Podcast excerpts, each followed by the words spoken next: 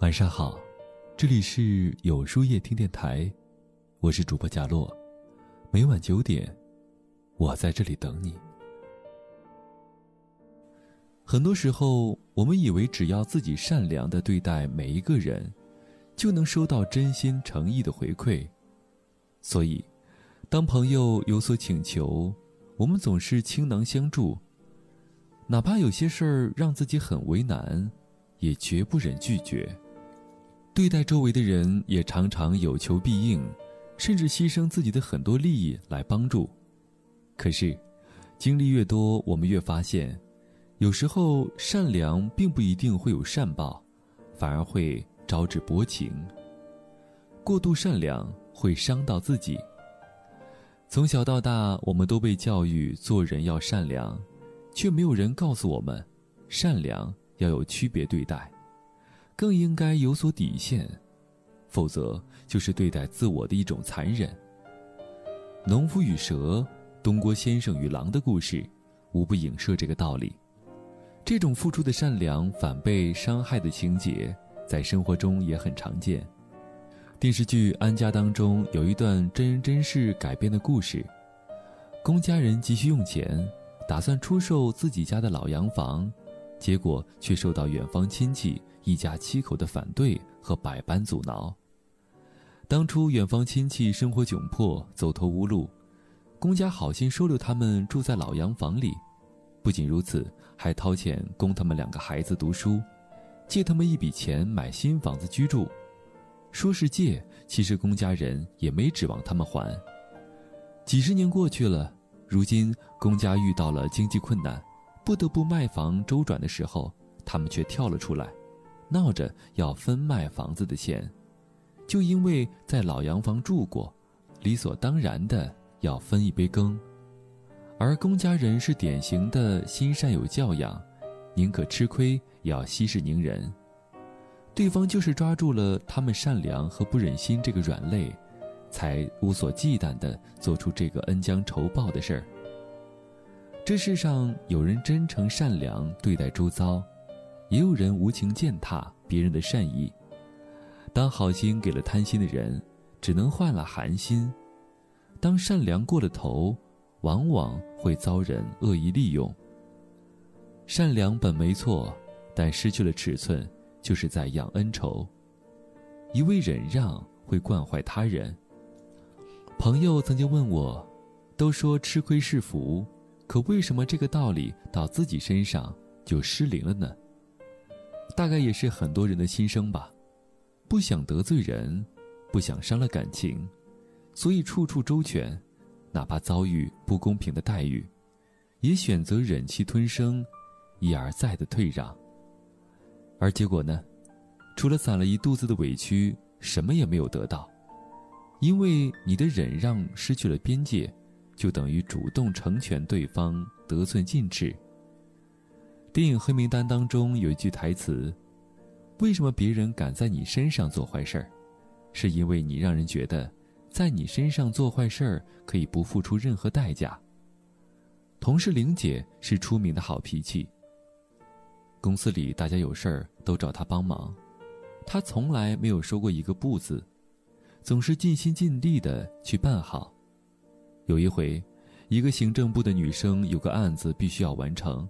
但已经约好了男朋友去看电影，于是就拜托玲姐去帮忙。那天，玲姐将自己手上的活儿忙完之后，已经很晚了，却还是熬夜帮那个女生搞定了任务。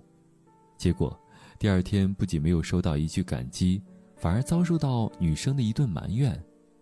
原来是主管对这个案子的完成不太满意，女生便理所应当的怪到了玲姐头上。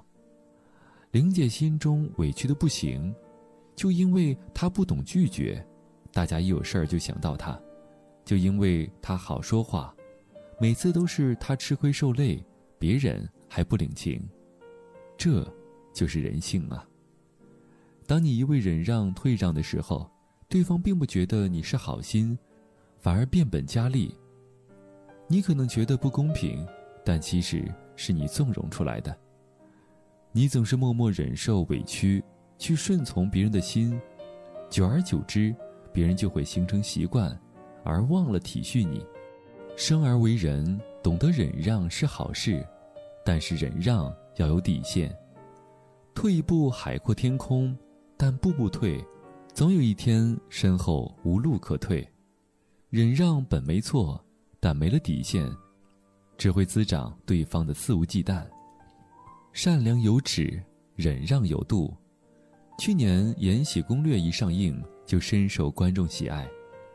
剧中女主角魏璎珞不再是那种温驯善良、受了欺负总是在忍让、被伤害了也会原谅的形象，而是机智勇敢、自带气场。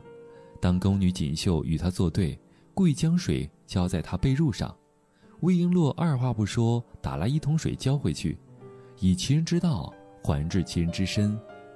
魏璎珞有自己的善良，也有自己的底线，对于弱者会主动去帮助。但如若碰到暗算他的人，也绝不轻饶。正如他说的一句台词：“人心存良善，更应懂自保。与人为善是好事儿，但前提是不能难为自己。懂得退让是智慧，但对方首先得是个明白人。当你的善良被绑架，就要懂得亮出自己的獠牙；当你的忍让只换来更无理的要求。”就要懂得及时拒绝，别让你的善意成为别人伤害你的利刃，别让你的好心变得廉价。善良有尺，忍让有度，无论何时都不要失去了边界感。人生在世，没有谁有义务无限次的去帮助和包容谁，帮一次是情分，退一步是修养。行善的可贵之处在于，关键时能帮人一把，同时也让自己感到温暖。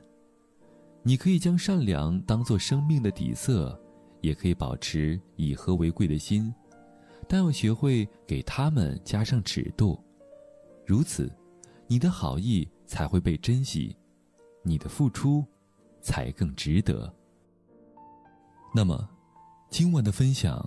就到这里了，每晚九点，与更好的自己不期而遇。今天的互动话题是：你的善良有尺有度吗？欢迎大家在留言区告诉我吧。在后台回复“晚安”两个字，获取今夜晚安寄语。注意，不是在留言区哦。喜欢今天的文章，请在右下角点击再看，并分享到朋友圈去吧。也可以在公众号里搜索“有书夜听”，收听更多精彩。我是主播贾洛，晚安，有个好梦。